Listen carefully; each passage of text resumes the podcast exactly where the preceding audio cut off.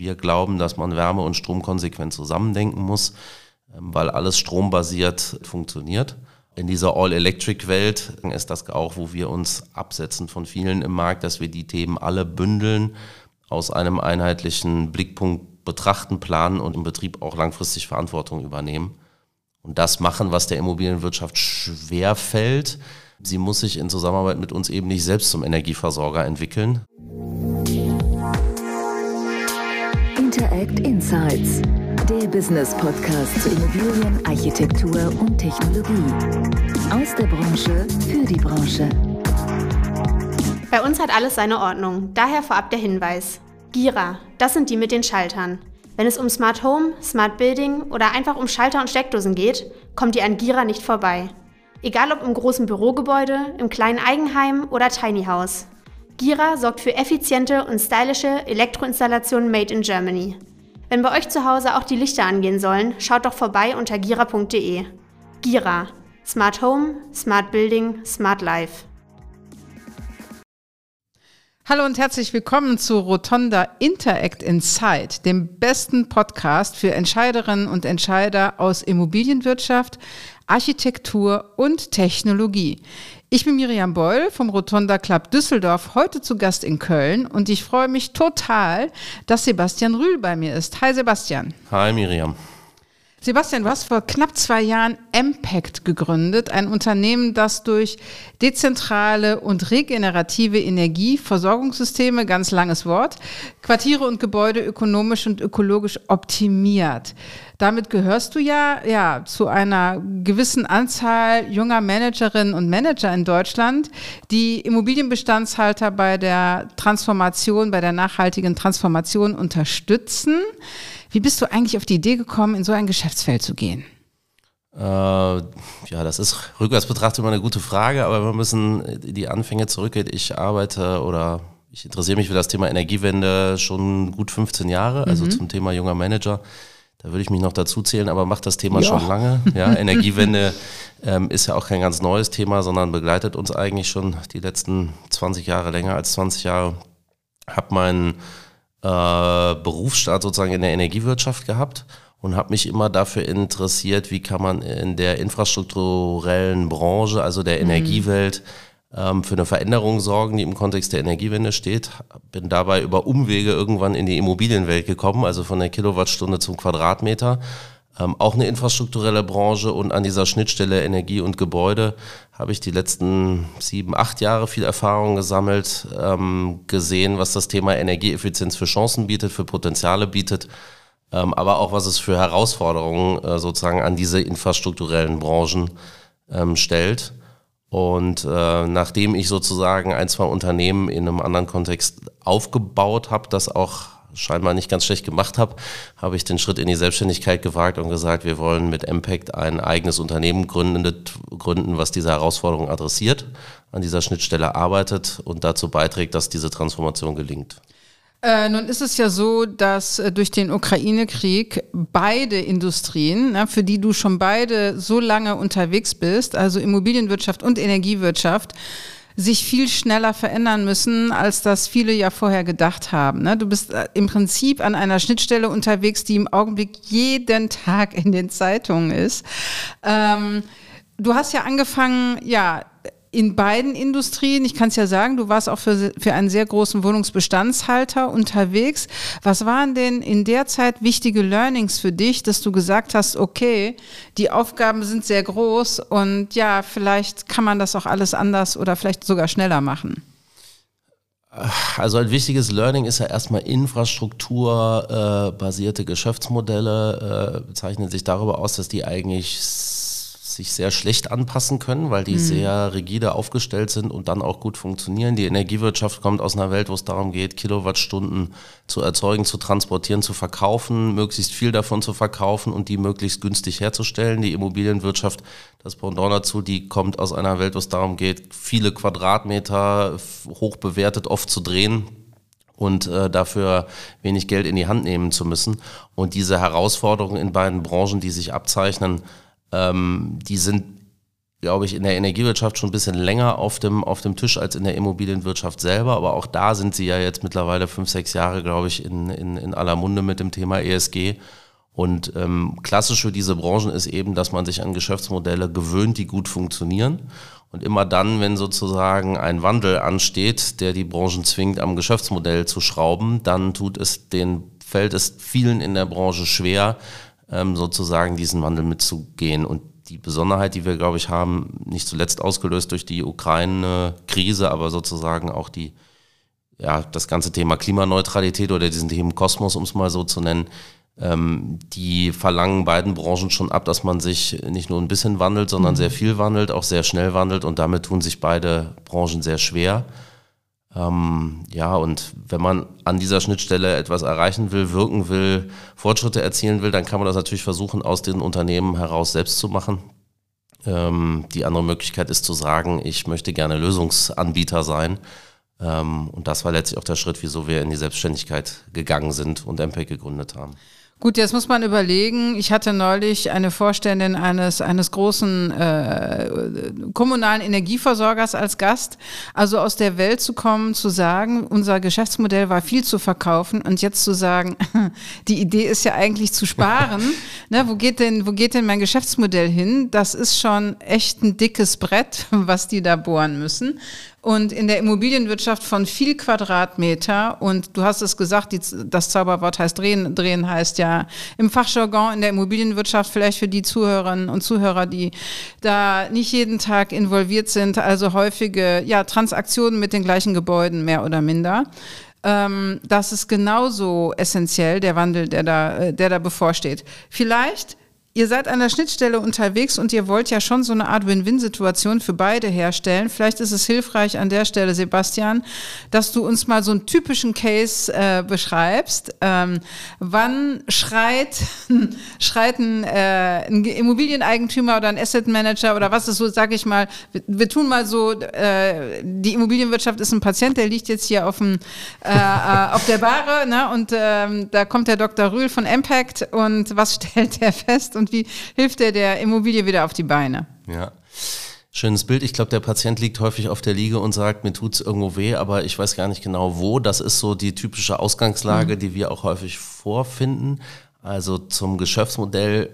Am Ende unseres Geschäftsmodells steht immer, dass wir grüne Kilowattstunden verkaufen wollen. Da sind wir gar nicht so viel anders wie ein Energieversorger, aber haben das Geschäftsmodell im Prinzip umgedreht, indem wir einen Anreiz schaffen, möglichst wenig Inputfaktoren zu brauchen, um einen Output zu erzielen. Es geht nicht darum, Gas zu verkaufen und davon möglichst viel, viel durch den Zähler rauschen zu lassen, sondern das, was man als Endprodukt braucht, eine Wärme zu verkaufen, die grün zu machen und dafür möglichst wenig Energie einzusetzen. Das heißt, die Intelligenz eigentlich das Geschäftsmodell umzudrehen, dann entsteht auf einmal ein Anreiz zu sagen, ähm, ähm, das widerspricht sich nicht mal, grün zu werden und da wirtschaftlich zu, ähm, zu arbeiten.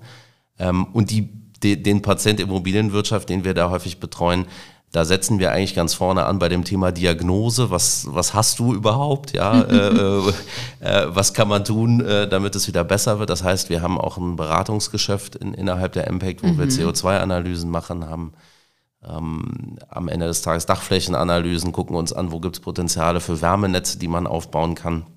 Und dann ähm, merken wir häufig in dem Moment, wo wir eine Strategie entwickelt haben, was man tun kann. Das ist eben auch eine Beobachtung, die ich häufig früher gemacht habe. Von der Strategie selber bewegt sich noch nicht so allzu viel. Mhm. Gehen wir eben den Schritt weiter und sagen, wir setzen das dann auch um. Und was heißt umsetzen bei uns? Wir planen sozusagen Infrastruktur, das heißt Photovoltaikanlagen, Wärmenetze, Ladeinfrastruktur. Wir finanzieren das wir bauen das letztlich und wir betreiben das auch. Das heißt, wir übersetzen Infrastruktur in Service-Dienstleistung und das ist letztlich das, was die Immobilie braucht. Die braucht aus unserer Sicht eben keine PV-Anlage auf dem Dach, sondern die braucht die Möglichkeit, Mieterstrom in der Immobilie zu machen. Die braucht keine Ladeinfrastruktur unten, sondern einen Betreiber, der das Laden ermöglicht. Ähm, und wir setzen eben da an zu sagen, wir müssen all diese Themen in einer Betreiberrolle bündeln, weil wir da etwas aufgreifen, was wir nicht erfunden haben, nämlich die Sektorenkopplung. Wir glauben, dass man Wärme und Strom konsequent zusammendenken muss, ähm, weil alles strombasiert äh, oder zunehmend auch strombasiert funktioniert.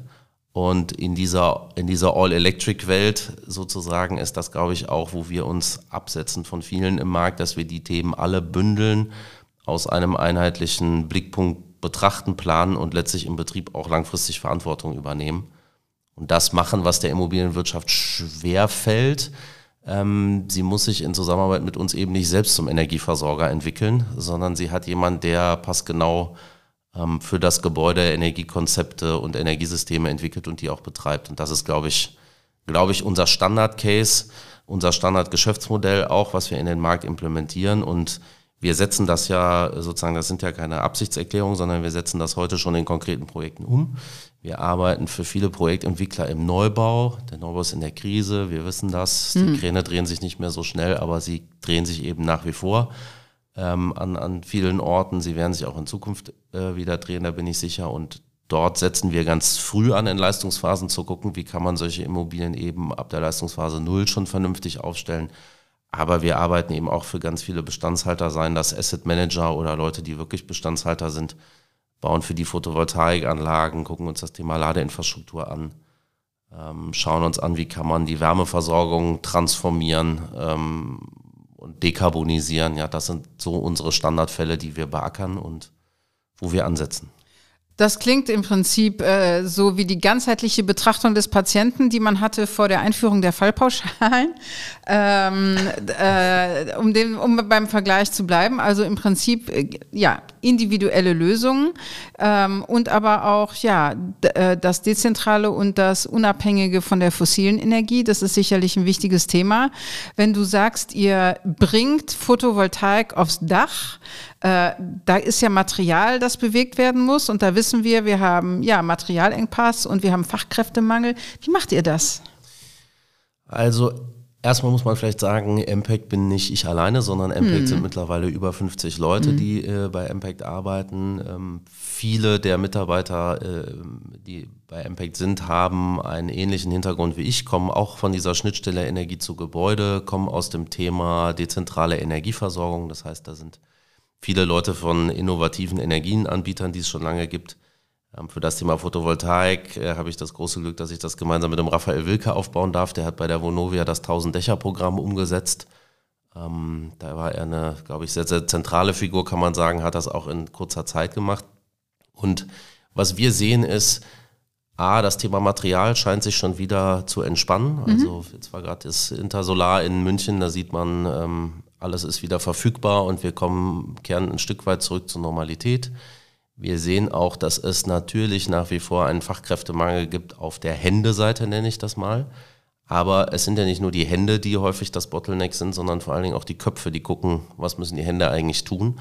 Und wir versuchen genau zu sagen, wir wollen dieser Kopf sein, dieses Brain sein, ähm, Pakete bündeln, Pakete schnüren und ja, haben dann aus unserer langjährigen Erfahrung, die wir in dem Geschäft mitbringen, auch entsprechende Netzwerke zu Handwerkern, dass wir das, glaube ich, in Summe gut umsetzen können. Und man muss auch dazu sagen, wir gehen nicht 15 Millionen Ein- und Zweifamilienhäuser an, wo wir diese Themen haben, sondern wir konzentrieren uns auf größere Quartiere, größere Liegenschaften. Die Projekte haben meistens eine gewisse Vorlaufzeit, in denen man Dinge sehr gut eintakten kann.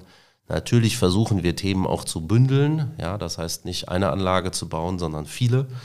Ähm, und über diesen Weg schaffen wir es bis dato ganz gut, uns in diesem engen Korsett so zu bewegen, dass wir da lieferfähig sind und ähm, auch nicht ewig brauchen für, für Projekte, um sie umzusetzen.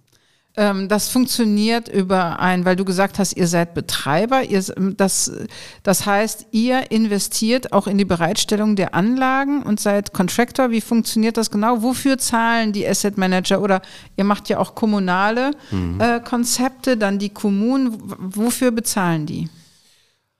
Also es gibt natürlich, ich habe eingangs gesagt, wir haben ein mhm. Beratungsgeschäft. Ja, im Beratungsgeschäft verkaufen wir wie in der Beratung üblich Tagessätze, da komme ich auch ganz, ganz ursprünglich mal her. Äh, das ist nicht unser Kerngeschäft, aber das ist ein Erlösstrom, den wir haben, für den die Leute hier und da Geld bezahlen. Mhm. Das eigentliche Geschäftsmodell ist so, dass wir sagen, viele Geschäftsmodelle tragen sich, ohne dass der Kunde Geld in die Hand nehmen muss. Also insbesondere beim Thema Photovoltaik, wenn man größere Anlagen baut, äh, funktioniert das sehr, sehr häufig, dass wir den Invest in die Anlagentechnik komplett selber auf die, äh, äh auf die Bücher nehmen und insoweit zahlt der Kunde nichts für diese Dienstleistung. Bei der Ladeinfrastruktur ist es immer so, dass man Jetzt ist immer eine Frage von Schnittstelle, der muss eine gewisse Vorrüstung sozusagen selbst tragen, aber dann die eigentliche Infrastruktur und Wallbox selber, die kommt von uns. Und auf der Wärmeseite, du hast das angesprochen, ist es Contracting, was wir machen. Ähm, auch da ein Geschäftsmodell, was ich lange Zeit kenne, was viele bei uns im Team, der Stefan Scherz, mit dem ich in der Geschäftsführung sitze, ähm, schon viele Jahre kennt, in- und auswendig kennt. Und da muss man sagen, das Geschäftsmodell funktioniert ja auch so, dass wir den CAPEX weitestgehend tragen können. Ich sage ganz bewusst weitestgehend tragen können. Die neuen, die neuen Anforderungen auch an technische Konzepte, die brauchen Förderung. Die Förderung gibt es. Die brauchen teilweise auch Baukostenzuschüsse, die brauchen Investitionskostenzuschüsse. Aber wir können in aller Regel da doch einen sehr, sehr großen Teil auf unsere Uhr nehmen, sodass wir eben auch, ja, das knappe Gut Investitionen, was knapp ist auf der Immobilienseite, mit zum Geschäftsmodell bringen. Ähm, und eigentlich hier und da auch noch eine Erlösbeteiligung zurückgeben können, sei das über Dachpachten, sei das über äh, Gestattungsentgelte für Ladeinfrastruktur. Ähm, so funktioniert erstmal das Geschäftsmodell und das ist das, was wir brauchen. Ja. War im Prinzip Energie in den letzten Jahrzehnten zu einfach und zu billig zu haben, weil wir haben eigentlich dieses Know-how ja schon länger. Äh, wir haben ja auch, ja, wir haben Ausbau von Fernwärmenetzen, wie wir, wie wir jetzt hören. Wir haben äh, gerade im Ruhrgebiet die Idee, ja, die Abwärme aus der Industrieproduktion zu nutzen. Auch dafür macht ihr Konzepte, obwohl ich mich dann immer frage, was ist, wenn die Industrie weggeht? Äh, dann gibt es kein das. warmes Wasser und keine Heizung mehr. Also ähm, ja, wie, wie kommt ihr jetzt in dieser Phase, äh, wo alle gefühlt plötzlich wach werden? Ähm, äh, voran. Also zu sagen, also ne, steht ihr vor verschlossenen Türen und müsst ihr viel Überzeugungsarbeit leisten oder rennt ihr gerade offene Türen ein?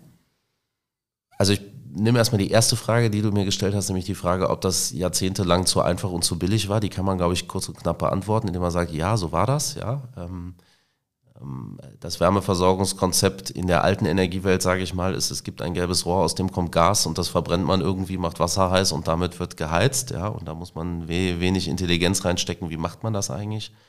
Ähm, wir haben heute noch ganz, ganz viele Dachflächen, die keine Photovoltaikanlagen haben auf Gebäuden, die sich eigentlich ideal dazu eignen. Äh, das ist auch klar, wo, woher das herrührt. Das rührt aus günstigen Strompreisen, die wir haben aus ohnehin vorhandenen Netzentgeltbefreiung. Also es gab einfach wenig ökonomischen Incentive hm. in der Vergangenheit, sich mit erneuerbaren Energien in letzter Konsequenz dann zu, zu befassen, auch in der großen Fläche in der Immobilienwirtschaft. Und, ähm, war auch ein ähm, bisschen verpönt, ne? War so ein reines Öko-Thema Thema eigentlich, ne? Das war. Genau, also das muss man ja sagen, die Pioniere, die da mhm. schon vor 15 oder 20 Jahren, weil du gesagt hast, das ist ja in vielen Teilen kein, kein neues Know-how und so muss man es sehen, ja. Die Photovoltaiktechnologie, die ist nicht neu. Das EEG wurde 2001 eingeführt. Ich habe selber meine Masterarbeit vor über zehn Jahren über PV-Anlagen mit Batteriespeichern geschrieben. Ein Thema, das könnte man heute als brandaktuell verkaufen. Das ist. Mach das doch. Meine ja. Broschüren genau, raus. Genau, also werden alle, genau. werden alle schlauer. Genau, also zu sagen, ja, die Themen sind vielerorts nicht neu. Was sich definitiv geändert hat, heute ist das Bewusstsein für die Notwendigkeit in vielen Schritten mm, ein ganz okay. anderes als noch früher. Die Wirtschaftlichkeit ist durch den Preisanstieg bei CO2 und auch für fossile Energieträger, glaube ich, ein ein, ein wesentliches Argument, sich für viele mit dem Thema zu befassen. Und man hat auch das Gefühl, dass mittlerweile fast alle Experten zum, zum Thema Wärmeversorgung sind, weil das wirklich überall in aller Munde ist. Und somit rennen wir vielerorts offene Türen ein, hm. müssen nicht mehr so viel Überzeugungsarbeit leisten, müssen vor allen Dingen nicht mehr damit argumentieren, dass es eine ökologisch überlegene Lösung ist, sondern auch eine ökonomisch überlegene. Und äh, als jemand, der auch Überzeugungstäter ist, so wie ich und viele andere bei uns, ist das natürlich eine schöne Situation aus unserer Sicht. Ja, das verstehe ich. Ähm, wie geht ihr, wie geht ihr sozusagen in der in der Expansion voran? Du hast, ich habe jetzt plötzlich ein Bild im Kopf, weil du gesagt hast, wir haben so viele Dächer, wo keine Photovoltaik drauf ist. Und dann habe ich sofort, weiß ich nicht, große Flachdächer von Logistikanlagen, von Fachmarktzentren, was es alles gibt. Es gibt ja Immobilienarten, die von Natur aus große Dachflächen und flache haben. Ähm, muss man nicht eigentlich in dem Bereich, ja, wie soll ich sagen, braucht man nicht eine viel größere Transparenz, was diese Flächen angeht, ähm, eine Datenbank, wo man sowas äh, bündeln kann? Das ist ja unfassbar mühsam, sich das, sag ich mal, zu Fuß alles rauszusuchen. Wer hat eigentlich ein großes Dach? Ja, also in der perfekten Welt mit vollster Datentransparenz wäre das genau so. Da hätten wir ein mhm. deutschlandweites Dächerprogramm und äh, äh, wüssten genau, wie das, wie das laufen muss. Ja, hätten auch ein deutschlandweit einheitliches Förderprogramm dafür und keine regionalen und kommunalen äh, Töpfe, die man anzapfen muss äh, äh, muss und hätten sicherlich noch mehr Entschlossenheit bei dem, mhm. bei dem Thema.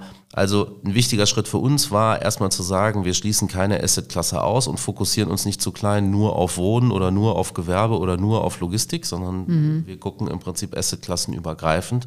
Und wir suchen natürlich äh, äh, auch immer in unseren Zielkunden nicht den einen mit der einen großen Halle, sondern wir suchen natürlich die Bestandshalter, die viele Logistikimmobilien haben, die viele Gewerbeimmobilien haben, ähm, weil der Schlüssel sozusagen auch zur Wirtschaftlichkeit äh, in dem ganzen Konzept natürlich darin liegt, dass man entschlossen handelt. Und ähm, wir äh, sehen auch zum Beispiel in der Assetklasse Supermärkte, mit der wir uns viel, äh, viel befassen, großes Potenzial, dass man wirklich ich sag mal 100, 200 Supermärkte in 24 Monaten mit Photovoltaik vollbauen kann. Wenn man sowas sehr entschlossen macht, dann mhm. ist das mhm. Händethema keins, das Materialthema keins. Ähm, und so versuchen wir in der Expansion, äh, Expansion vorwärts ähm, ähm, zu kommen. Ähm, sowas wie die kommunale Wärmeplanung jetzt zutage fördern wird, äh, sowas ähnlich könnte es auch mit der kommunalen PV-Planung oder der bundesweiten PV-Planung geben. Ähm, also es könnte immer besser sein. Äh, und mühselig ist das Geschäft. Das, äh, das können wir sagen. Das ist dezentrales Energiegeschäft. Das ist viel Kleinarbeit, die man machen muss, viel Grundlagenarbeit, die man machen muss. Dafür braucht es eben auch so viele Leute, wie wir bei Impact sind. Und auch so viele Leute, die die Ärmel hochkrempeln und sagen, äh, wir fahren raus, wir steigen selbst aufs Dach wir packen selbst mit an, nur so kann das was werden. Hast du Höhenangst? Gehst du mit aufs Dach? äh, ich bin, äh, ich oute mich an der Stelle mal, ich bin Volkswirt von Hause aus, also kein Maschinenbauer, kein Ingenieur. Ich habe aber in meinem Leben sowohl schon eine Heizung eingebaut, als auch Photovoltaikmodule festgeschraubt und ähm, habe da immer versucht, viel operative Erfahrung auch zu sammeln. Und nee, ich habe keine Höhenangst, ich gehe mit aufs Dach. Praktisch. Und äh, äh, äh ja, bin, bin auch noch heute, selbst als Gründer und Geschäftsführer, von, von so einem Unternehmen noch gerne draußen auf Baustellen und gucke mir an, wie es vorwärts geht. Ja. Ähm, total sympathisch. Ähm, ja, ich habe eben, sage ich mal, ein bisschen das Klima in der Berichterstattung äh, erwähnt, die wir haben. Ähm, da es ja auch gerade für unseren Wirtschaftsminister sehr, sehr viel äh, Gegenwind. Ähm, äh, es geht äh, darum, warum wir in Deutschland so, ja, uns so anstrengen. Wir wären nur für neun Prozent aller CO2-Emissionen weltweit verantwortlich. Und wenn wir unsere Wirtschaft vom Baum fahren, wird es niemandem nützen, unserem Land nicht und dem Klima nicht. Was sagst du denn, wenn du mit solchen Argumenten konfrontiert wirst? Hm, also erstmal glaube ich, ist das ein, ein, eine Grundtendenz, dass man sich vielerorts, aber insbesondere auch in Deutschland immer lieber über Sachen aufregt, als Sachen positiv zu sehen. Das mm schlägt er als Gründer von, von großen Vorhaben ja auch öfters mal ent, entgegen. Ähm, und man muss auch, äh, man muss auch äh, offen sagen, viele dieser Thesen sind ja auch ja, Stammtischthesen, die auch nicht wirklich fundiert sind. Wenn man sich anguckt, wo Deutschland beim Thema Energieeffizienz liegt, dann sehen wir, wir sind im Mittelfeld und nicht die Spitzenreiter. Wenn wir uns angucken, ähm, was andere Länder, auch große Länder wie China, äh, in erneuerbare Energien investieren, dann sehen wir, auch da sind wir nicht äh, alleine auf weiter Flur, sondern äh, im Zweifel hinten im Flur und andere laufen vorne, vorne weg. In Europa, die baltischen Staaten, die Skandinavier, äh, gibt unheimlich viel Bewegung, die sich in diese die sich aufgemacht haben, in dem Bereich was zu machen. Da würde ich ganz kurz einhaken, Skandinavien. Also erstens sind da, glaube ich, was in Schweden 60 Prozent aller Haushalte schon mit einer Wärmepumpe unterwegs. Ich weiß nicht, warum es bei denen klappt, bei uns nicht.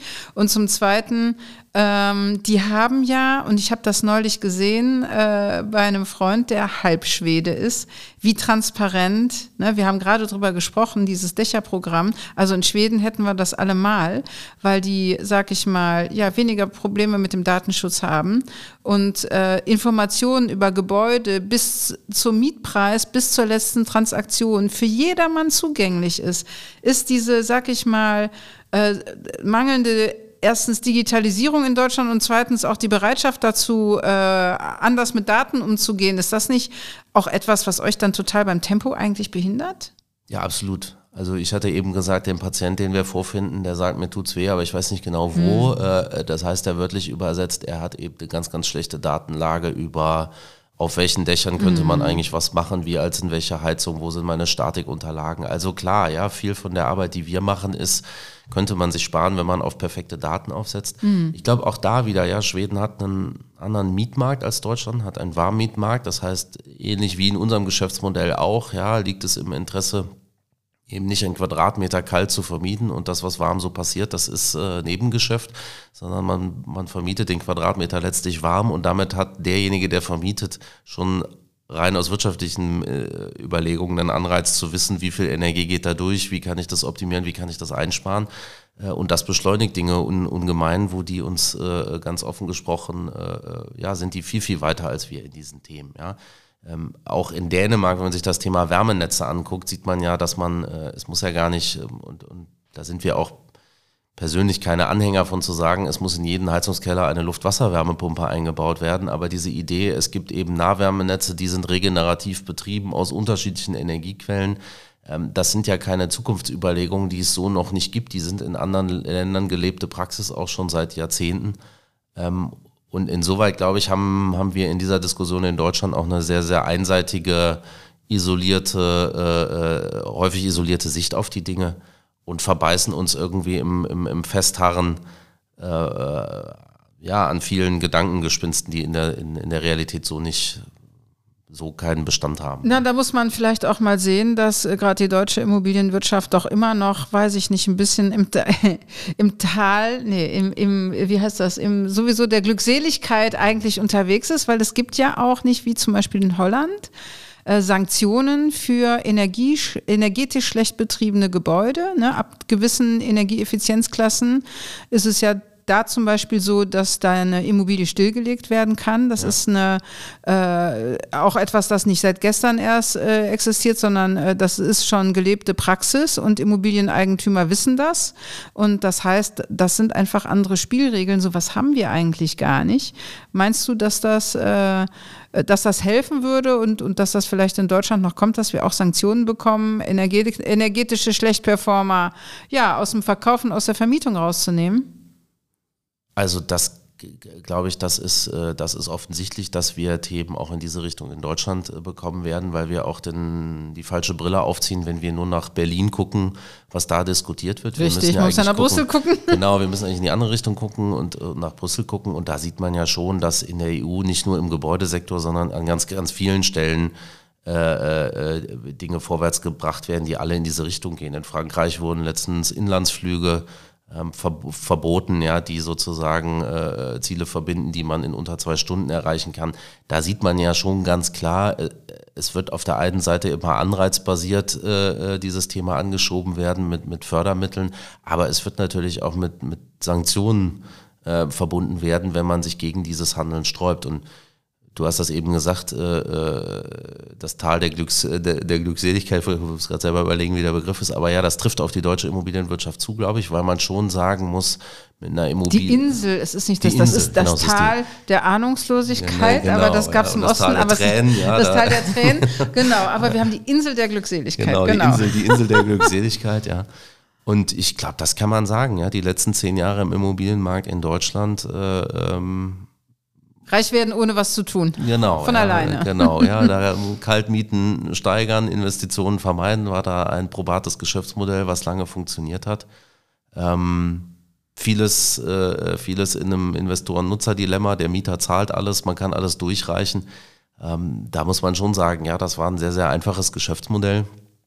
Und äh, wie so häufig im Leben, so Themen haben ihre Zeit und irgendwann ändern die sich. Und ich glaube, es ist soweit, dass es sich ändert, ja. Und Okay, was ist äh, nochmal, ähm, wenn man von, von eurem Geschäftsmodell ausgeht, was ist der ideale Zeitpunkt für einen Immobilieneigentümer, ganz gleich welche Assetklasse, zu sagen, so, ich habe jetzt hier äh, ja zu hohe CO2-Steuer, die auf mich zukommt. Ich, ich weiß, dass ich äh, mit äh, ja, fossiler Energie immer noch versorgt bin was ist der richtige Punkt zu sagen, ich nehme mal den Hörer in die Hand oder schreibe mal eine WhatsApp oder eine, äh, über LinkedIn Sebastian Rühl und sag Hilfe. Also der richtige Zeitpunkt ist, glaube ich, äh, immer dann, wenn wir noch Möglichkeiten haben, in Ruhe vernünftig aufeinander abgestimmte Konzepte zu erstellen. Mhm. Ja, wieso sage ich das? Wir haben heute schon Kunden, die in Baden-Württemberg in das Thema Solardachpflicht reinfallen. Das heißt, die fangen an, ein Dach zu sanieren und merken mitten in der Sanierung, dass sie nur eine PV-Anlage brauchen und eigentlich brauchen sie nicht die Anlage, sondern wollen gerne Mieterstrom haben. Und dann wird alles ganz hektisch und muss oh. ganz schnell gehen und im Zweifel wird es auch ganz teuer. Ähm, das ist natürlich, äh, sagen wir mal, wünschenswert, dass wir zu einem früheren Zeitpunkt solche Maßnahmen koordiniert zusammen machen. Dann entstehen auch Synergien, die man nutzen kann. Mhm. Ähm, ich glaube, beim Thema PV ist das auch noch so, da ist es einfach, aber beim Thema Wärme und Wärmewende, darüber wurde viel gesprochen. Das ist ein Thema, was heute schon in aller Munde ist, aber ich glaube, auf die Tagesordnung wird das noch, noch viel stärker die nächsten drei, vier, fünf Jahre äh, kommen. Und da sehen wir die Vorlaufzeiten für die Nutzung von Geothermie äh, oder anderen regenerativen Energieträgern, die sind teilweise eben so lang, äh, dass es da nicht Sinn macht anzurufen, wenn man sagt, die Heizung hat jetzt Füße und die kommt mir entgegen und da muss eine neue rein, ähm, sondern wenn man sagt, die Heizung tut es noch, aber die wird die nächsten drei bis fünf Jahre irgendwann ausfallen. Ich will an dem Thema was machen, was können wir tun? Ja, und insoweit mhm ich hatte das eben gesagt, im Neubau sind wir gerne ab der Leistungsphase null dabei. Mhm. Also nicht ab der 6 nee. zur Ausschreibung, mhm. sondern im Prinzip schon ganz, ganz weit vorne. Beim Bestand äh, ist es immer der richtige Zeitpunkt, uns anzurufen, aber am besten einer, bei dem wir, was die Infrastruktur angeht, Möglichkeiten haben, äh, Dinge aufeinander abzustimmen. Könnt ihr denn eigentlich mit ja, anderen Unternehmen kooperieren, die ebenfalls ja darauf aus sind, zum Beispiel erstmal ja, beim Krempfahrt zu helfen, das heißt relativ schnell minimalinvasiv unterwegs zu sein, um ja die Gesamtperformance äh, zu verbessern. Da rede ich jetzt nicht so sehr, sage ich mal, aus der Perspektive des privaten Hausbesitzers, sondern eher, äh, sage ich mal, für diejenigen, die institutionelle Immobilieninvestoren sind und auf der ganzen Welt Portfolios verwalten. Die haben ja mal ein richtiges Problem. Äh, wie kann man, wie kann man denn äh, ja, für diese Gruppe der Eigentümer smarte Lösungen machen, vielleicht auch in Kooperation mit, mit, äh, mit äh, ja, Komplementären. Genau, also ich glaube, wir kooperieren da in einem 360-Grad-Ansatz, mhm. nenne ich das immer, weil wir kundenseitig natürlich gerade mit auch solchen Bestandshaltern oder Asset Managern kooperieren, die viele Bestände bündeln. Das macht Dinge einfach äh, äh, im Vertrieb, im Vertragswesen abstimmen. Also das ist ein Beschleuniger, wenn man da in festen Kooperationen zusammenarbeitet. Das ist mitunter übrigens auch noch ein veränderter Geschäftsmodellansatz, weil wir gerade in Joint Venture Strukturen und anderen Sachen natürlich ah. äh, eine Partizipation an diesem neuen Geschäftsmodell ermöglichen und das äh, glaube ich, mit einem sehr, sehr einfachen Zugang zu diesem Geschäftsmodell. Ähm, ich habe äh, das ja selber schon mal aufbauen dürfen und weiß, der Weg ist lang. Jetzt baue ich es ein zweites Mal auf und weiß, wie es besser geht, äh, sowas in Eigenregie zu machen. Da fehlt häufig die Zeit der Branche, auch, auch die Ressourcen sind zu knapp, um das in, in Eigenregie wirklich ernsthaft selber zu machen. Das heißt, wir suchen natürlich Kooperationen auf der Kundenseite, feste Partnerschaften. Äh, äh je größer, desto besser, ganz einfach. Aber wir haben natürlich auf der Lösungsanbieterseite auch Kooperationen, die wir schon seit Beginn von Impact versuchen auszuloten. Da gibt's Firmen, äh, auch hier in Köln, Edifion zum Beispiel, die tolle Lösungen haben für Effizienzsteigerung in Gewerbeassets über, ähm, über Automatisierungstechnik. Das ist jemand, mit dem wir schon lange Zeit ähm, überlegen, was kann man gemeinsam machen. Wir überlegen auch zusammen mit äh, den Jungs von Paultech, äh, die ich äh, schon äh, aus vorheriger Tätigkeit äh, kenne. Was kann man sozusagen auf der Basis, äh, dass sie gewissermaßen Wegbereiter für, für Niedertemperaturheizsysteme sind mit ihrer Lösung, sind gemeinsam machen. Aber wir sind natürlich auch auf der Beraterseite immer offen für Kooperationen. Denn immer dann, wenn wir den Patienten sozusagen schon bekommen mit einer klaren Diagnose, können wir ihm schneller helfen. Äh, und insoweit äh, haben wir auch mit Amperes Energy zum Beispiel oder anderen schon überlegt, was kann man eigentlich in Lösungspartnerschaften machen, wo wir da ansetzen, wo ihr aufhört und mhm. sozusagen die Kette dann bis ganz zum Ende ähm, laufen. Da sind wir in alle Richtungen offen äh, und versuchen vernünftige Dinge immer im Sinne der Immobilienwirtschaft und der Geschwindigkeit sozusagen zu implementieren. Finde ich total spannend, Sebastian. Lösungspartnerschaften finde ich ist ein Wort, das, äh, das nehme ich sehr gerne mit. Ähm, es zeigt erstmal, ja, dass eure ja, Manager, Managerin Generation ähm, äh, bereit ist zu teilen, Wissen zu teilen, gemeinsam an den Lösungen zu arbeiten. Also dieses ganze, ich box mich da alleine durch, ist echt ähm, aus der Zeit gefallen und hilft dieser sehr großen und sehr interdisziplinären Industrie auch nicht. Mich. Ich äh, fand es toll, dass du Zeit hattest, uns teilhaben zu lassen an deiner Erfahrung an der Schnittstelle zwischen Immobilienwirtschaft und Energiewirtschaft. Sebastian Rühl von MPEC, vielen Dank für deinen Besuch beim ja, Rotonda Podcast. Danke für die Einladung. Sehr gerne. Interact Insights, der Business Podcast zu Immobilien, Architektur und Technologie. Aus der Branche für die Branche.